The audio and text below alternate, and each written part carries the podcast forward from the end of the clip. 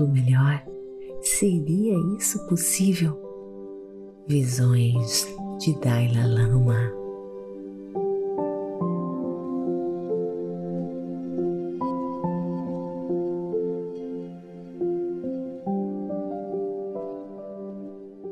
Olá, queridos lindos, bem-vindos a este podcast Meditações por Energia Positiva. Com vocês aqui, Vanessa Scott, e é um prazer enorme ter você aqui comigo. E como gratidão, eu trago hoje uma surpresa maravilhosa para você. Nos próximos meses, nós vamos estar explorando a física quântica. Você irá entender que você tem toda a anatomia, química, fisiologia necessária para você se tornar um poderoso co-criador e viver a vida dos seus sonhos. Todo o poder está latente dentro de você, esperando para ser despertado, ativado. Existe um futuro você, um você mais amoroso, mais evoluído, mais consciente, mais presente, mais gentil, mais exuberante, mais consciente, mais obstinado, mais conectado, mais sobrenatural e mais completo. E esse você está à sua espera na espera que você mude de energia, uma energia que corresponda ao seu verdadeiro potencial. Olha, queridos, eu vou ser sincera: o material mais detalhado e profundo se encontra disponível apenas para o Clube Meditação, para você que realmente está à procura da transformação. Se esse for o seu caso, vai lá www.purenergiapositiva.com e coloque o seu nome na lista de espera. Outra coisa, não esqueça de me seguir no Instagram, Vanessa G. Scott, Pep, e também, queridos, me siga aqui neste podcast. Isso é muito importante para as estatísticas, para que outras pessoas possam também conhecer a Pep, crescer e evoluir. Bem-vindos, queridos, a mais um episódio das Questões Positivas vamos conhecer as visões de Dalai Lama para nos inspirar, para que nós possamos fazer o nosso papel neste mundo. Olha, a primeira opinião dele, a ciência e a espiritualidade. Queridos, surpreende você que Dalai Lama se encontre rotineiramente com cientistas vencedores do prêmio Nobel, discutindo teorias com gente como Bob Livingstone, David Borman, Wolf Singer, Paul Ekman. Bem, você não deveria se surpreender. O Dalai Lama reconhece a força da ciência e da espiritualidade, e nós também devemos. Olha, apesar do que possamos pensar, espiritualidade e ciência não são mutuamente exclusivas. Os dois juntos são apenas estratégias alternativas na busca pela realidade. Então, por que não combiná-los? A ciência pode se conectar com os indivíduos em uma escala maior do que qualquer fé, pois não é marcada pelas divisões e conflitos de diferentes denominações religiosas. No entanto, queridos, a ciência ainda não nos revelou tudo sobre como o mundo funciona. Para entender melhor nossas mentes, por exemplo, nós precisamos fundir antigas fontes budistas com descobertas científicas contemporâneas. A ciência pode até dar maior credibilidade ao pensamento religioso, mesmo entre os céticos. Embora a maioria das pessoas tenda a rejeitar os métodos budistas do Dalai Lama como apenas religião, Esses métodos, queridos, foram cientificamente comprovados como eficazes em vários contextos. Por exemplo, Sampandipa, o intérprete de Dalai Lama, desenvolveu o treinamento do cultivo da compaixão. Uma avaliação do cultivo da compaixão por pesquisadores do Centro de Pesquisa e Educação de Compaixão e Altruísmo da Universidade de Stanford descobriu que diminui, gente, a ansiedade das pessoas e também aumenta a felicidade, mesmo naqueles que sofrem de fobia social aguda em pacientes que sofrem de dor crônica. A sensibilidade da dor diminuiu após nove semanas. Este é apenas um exemplo de como a religião, a espiritualidade e a ciência podem se unir para complementar as forças uma da outra e apoiar as fraquezas uma da outra. Dica número 2 dele, do Dalai Lama: reflita sobre suas respostas emocionais para tomar melhores decisões. Olha, gente, até o Dalai Lama teve um temperamento explosivo uma vez. Claro, ele aprendeu a dominar as suas emoções e o fez com algumas técnicas que são mais simples do que você possa imaginar. Uma técnica importante que ele usa envolve dar um passo para trás quando for tentado agir de acordo com seus sentimentos e considerar as consequências de suas escolhas. Por exemplo, olha só o que aconteceu com ele em março de 2008.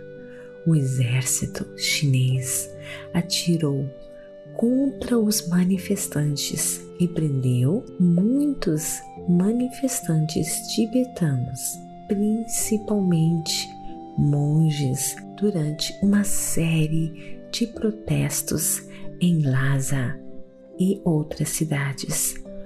Como o Dalai Lama reagiu? Claro, ao ouvir essas notícias, isso teria enchido o coração dele de raiva.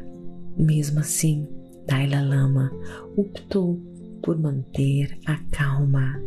Ele visualizou os oficiais chineses e substituiu seus sentimentos negativos por amor, compaixão e perdão tendo raciocinado que a consequência de agir com raiva seria apenas um dano maior, ele preferiu controlar seus sentimentos.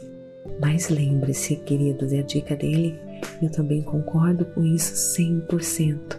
Controlar os seus sentimentos não é o mesmo que suprimi-los por completo engarrafar emoções negativas pode levar a explosões impossíveis de se controlar.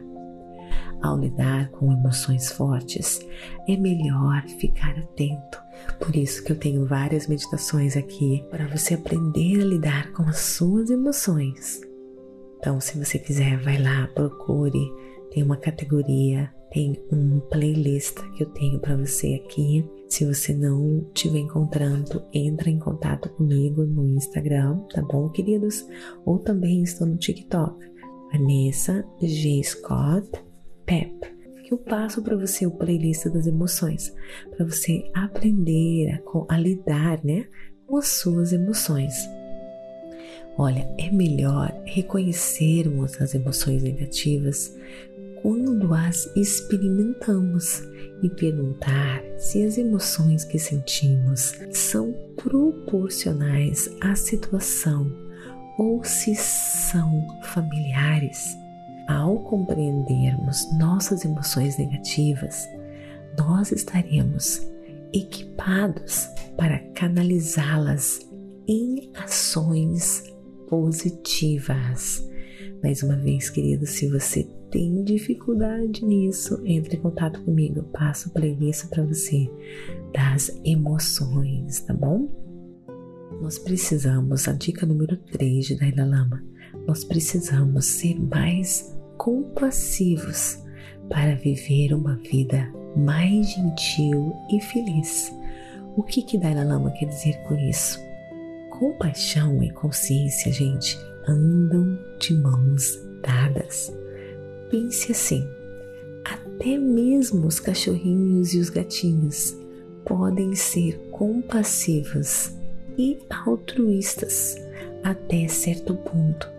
A compaixão está enraizada em nossa constituição biológica.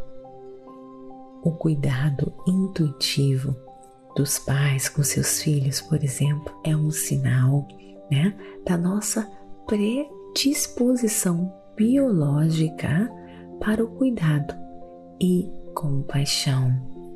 Além disso, nossos corpos têm a necessidade interna de emoções positivas, como amor, alegria e diversão.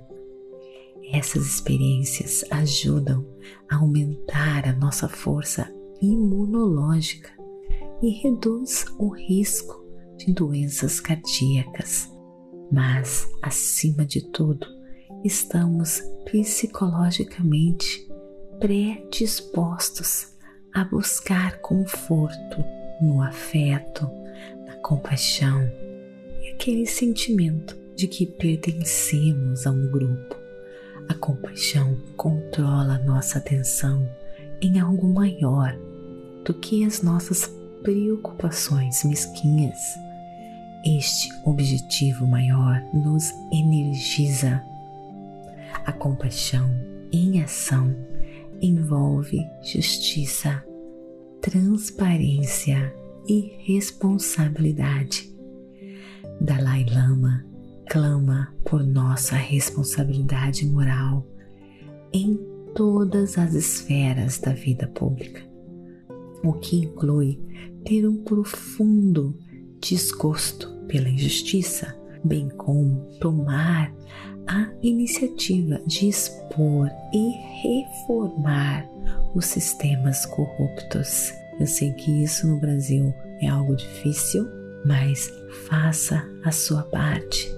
Cada um pode, aos pouquinhos, fazer a sua parte naquilo que é possível, gente. Não adianta ficar se remoendo por algo que está fora do seu alcance, mas como eu comentei com você na meditação dessa semana, olhar para você interiormente, descobrir o que você pode fazer, por menor que seja a sua participação, né? Ou por menor que você pense que seja a sua participação, pode ter certeza que tem um efeito maior do que você pensa.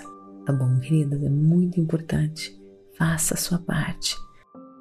Três princípios que exemplificam essa compaixão em ação é justiça, transparência e responsabilidade, tratando, queridos, a todos com igualdade. Tenho certeza que você pode fazer isso, permanecendo abertos e honestos e assumindo a responsabilidade por nossos erros.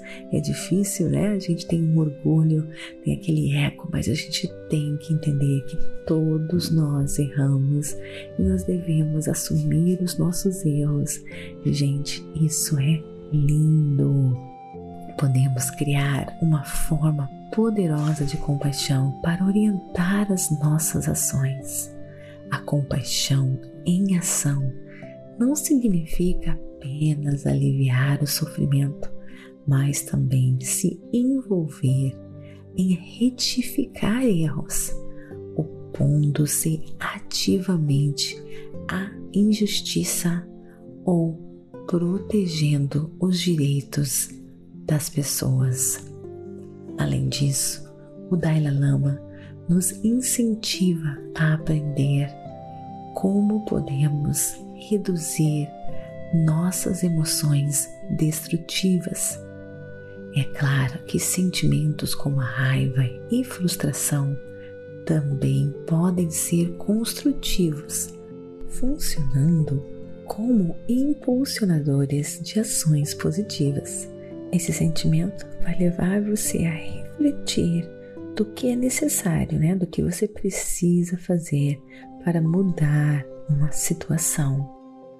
No entanto, né, gente, você sabe muito bem que não é preciso muito para a raiva passar de, de construtiva para destrutiva.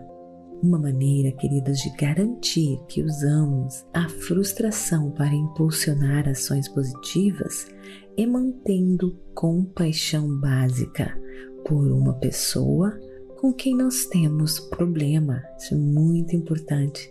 Sempre ter compaixão. Nós nunca sabemos é, o que está é, por detrás, né? Os problemas que uma pessoa passou no passado, o que levou ela a agir daquela maneira. Então vamos ter compaixão. Isso ajuda muito, muito, muito. Outra dica de Dalai Lama 4. Precisamos de uma economia compassiva que combine espírito empreendedor com responsabilidade social. Eu adorei essa ideia dele, olha só. Hoje está claro que o capitalismo está longe de ser perfeito. Por outro lado, também o socialismo não é perfeito, nós sabemos disso muito bem. É mesmo possível criar uma economia que não resulte em danos sociais duradouros? O Dalai Lama acredita que sim. O primeiro é importante reconhecer que a maioria dos problemas não surgem dos princípios de um sistema econômico. Em vez disso, é a falta de compaixão moral por parte das pessoas que implementam o sistema. Tanto o capitalismo quanto o comunismo podem ser corrompidos pelo egoísmo e pela exploração. Nossa atual situação capitalista levou a uma divisão crescente entre os ricos e os pobres e em seu livro Capital, o economista Thomas Piketty analisa as tendências de danos ao longo dos séculos para revelar como aqueles com dinheiro para investir sempre ganharam mais do que aqueles que trabalham por seus salários. Uma disparidade e desigualdade cada vez maiores entre os ricos e os pobres parece inerente a uma economia de mercado livre, mas o Dalai Lama, consequentemente, se posiciona como um marxista a esse respeito, já que o marxismo, pelo menos, apresenta uma dimensão moral que leva em consideração o bem-estar das pessoas. Claro, muitas tentativas de economias socialistas foram dolorosas. Então, qual é a solução do Dalai Lama? Olha o que ele prevê. Ele prevê uma economia compassiva, onde o espírito empreendedor é acompanhado por um sistema de apoio social sólido e impostos sobre a riqueza. Em outras palavras, precisamos de empresas com fins lucrativos, com o coração de organizações sem fins lucrativos. Na verdade, queridos, essas empresas já existem. Uma é a Prosperity Candle, que oferece aos refugiados iraquianos ou tailandeses birmaneses e também as vítimas do terremoto no Haiti e também a cerca de 600 mulheres carentes a oportunidade de ganhar a vida fazendo velas. Na mesma linha, o Graman Bank de Mahamad Yunus em Bangladesh foi o pioneiro em microcréditos para as pessoas que vivem na pobreza. Estes empréstimos os ajudam a iniciar seus próprios negócios, permitindo que se tornem autossuficientes e, eventualmente, paguem o dinheiro de volta, que pode então ser emprestado a terceiros. Essas empresas remodelam o capitalismo em algo significativo, não apenas lucrativo.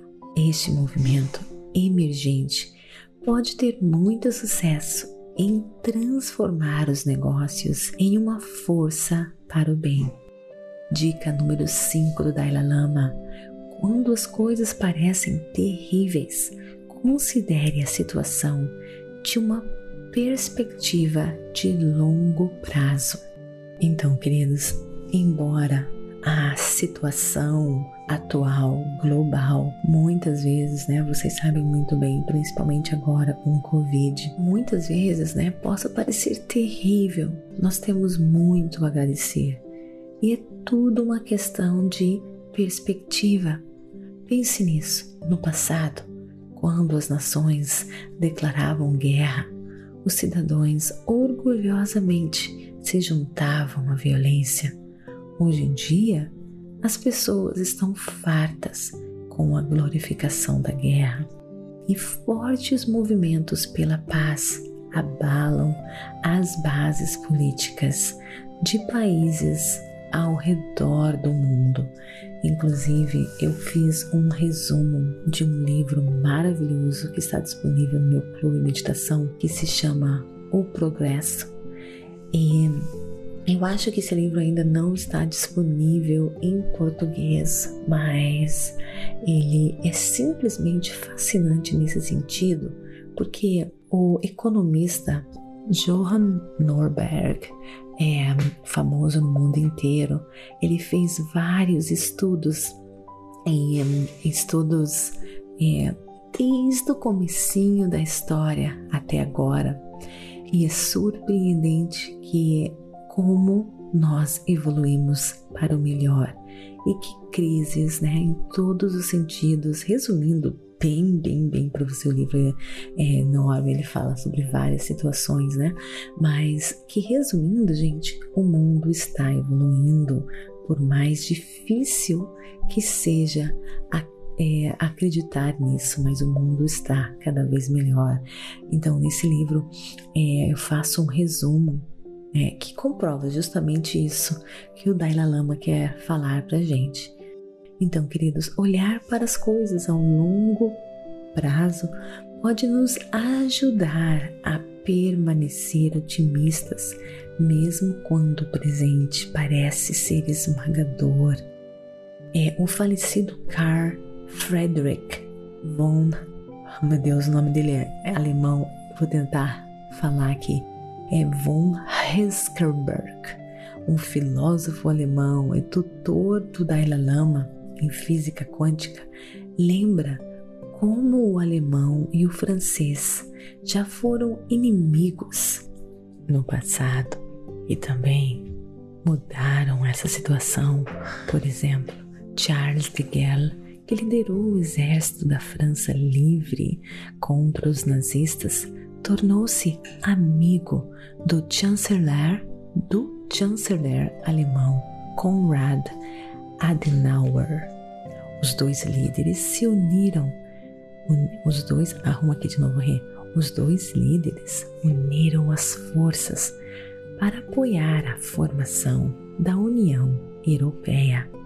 As ações de Digal an Adewir resultaram em uma mudança positiva na Europa que seria imaginável durante a Segunda Guerra Mundial. Hoje, relações pacíficas entre certos países em guerra parecem igualmente inimagináveis, especialmente quando assistimos ao noticiário. Claro, a função dos meios de comunicação de massa é nos informar sobre os problemas. E tudo isso, gente, pode nos dar a impressão de que a compaixão entre os humanos há muito desapareceu e que a crueldade só aumenta, aumenta, né? À medida que cada novo dia, né, nós vemos mais histórias assustadoras nas mídias. Mas nós devemos lembrar que, de acordo com o Dalai Lama, eu sempre tive certeza disso, mas o Dalai Lama fala a mesma coisa, gente, que você pode ter certeza que a quantidade de gentileza no mundo excede em muito os incidentes de crueldade. Raramente ouvimos sobre o lado positivo das coisas. E se as notícias mais positivas fossem divulgadas, talvez então veríamos que a bondade, não a crueldade, está no cerne da interação humana e agiríamos de acordo com isso. Então, queridos lindos, nós temos que fazer o nosso papel. É hora de fazer mudanças. E olha, começa conosco mesmos, dentro de nós. Só o fato de você estar aqui escutando as questões positivas, meditando comigo, eu tenho certeza que está trazendo muita consciência de que você pode viver em um mundo melhor e que tudo começa por você mesmo. O poder para a mudança está nos indivíduos e na sua capacidade de se afastar do interesse próprio e da negatividade em direção à compaixão e à ação positiva. Queridos, algo que você já pode fazer hoje. Compartilhe pura energia positiva me siga aqui neste podcast e compartilhe os episódios que você está curtindo para que mais pessoas possam transformar as suas vidas, para que mais pessoas possam agir juntas na construção de um mundo melhor. Olha, queridos, no blog dessa semana que está no website da Pura Energia Positiva, www.purenergiapositiva.com e você vai achar a continuação deste episódio com mais dicas do Dalai Lama sobre o que devemos fazer para vivermos em um mundo melhor. Gente, tá super interessante. Vai lá no website e confere www.purenergiapositiva.com beijo enorme no coração e até o nosso próximo episódio Afirmações Positivas. Namastê, gratidão de todo meu coração.